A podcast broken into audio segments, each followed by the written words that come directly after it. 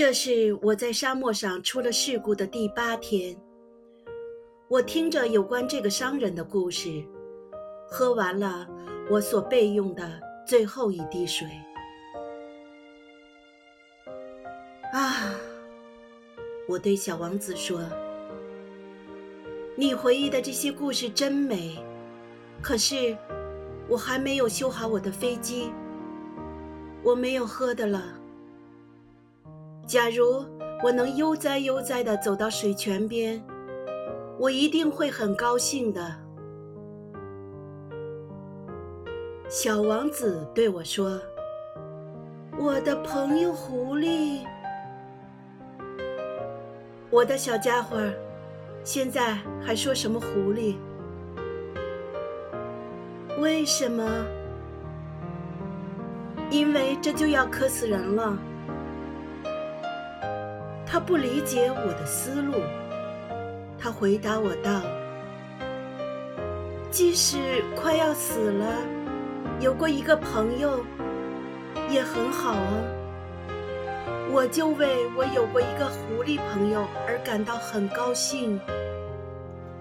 他不顾一切，我自己思量着，他从来不知道饥渴，只要有点阳光。”他就满足了。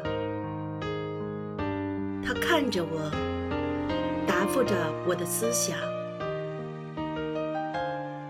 我也渴了，我们去找一口井吧。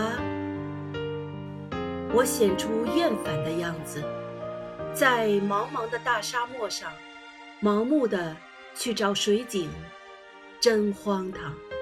然而，我们还是开始。去寻找了。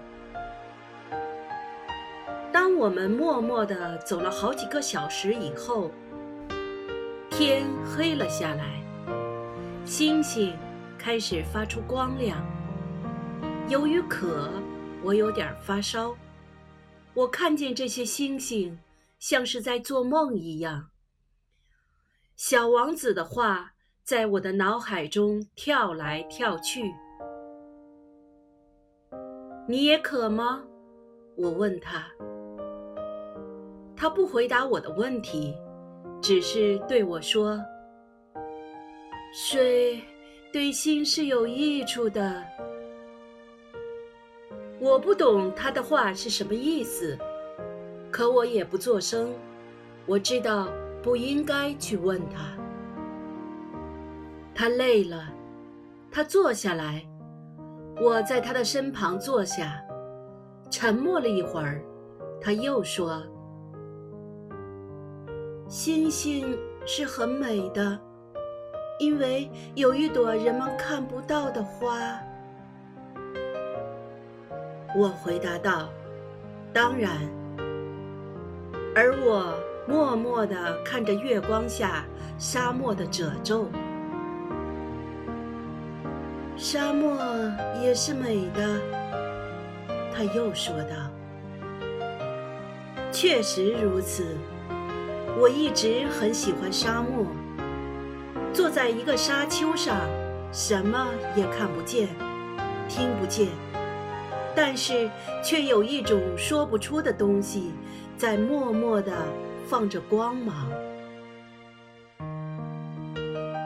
是沙漠。”更加美丽的，就是某个角落里藏着一口井。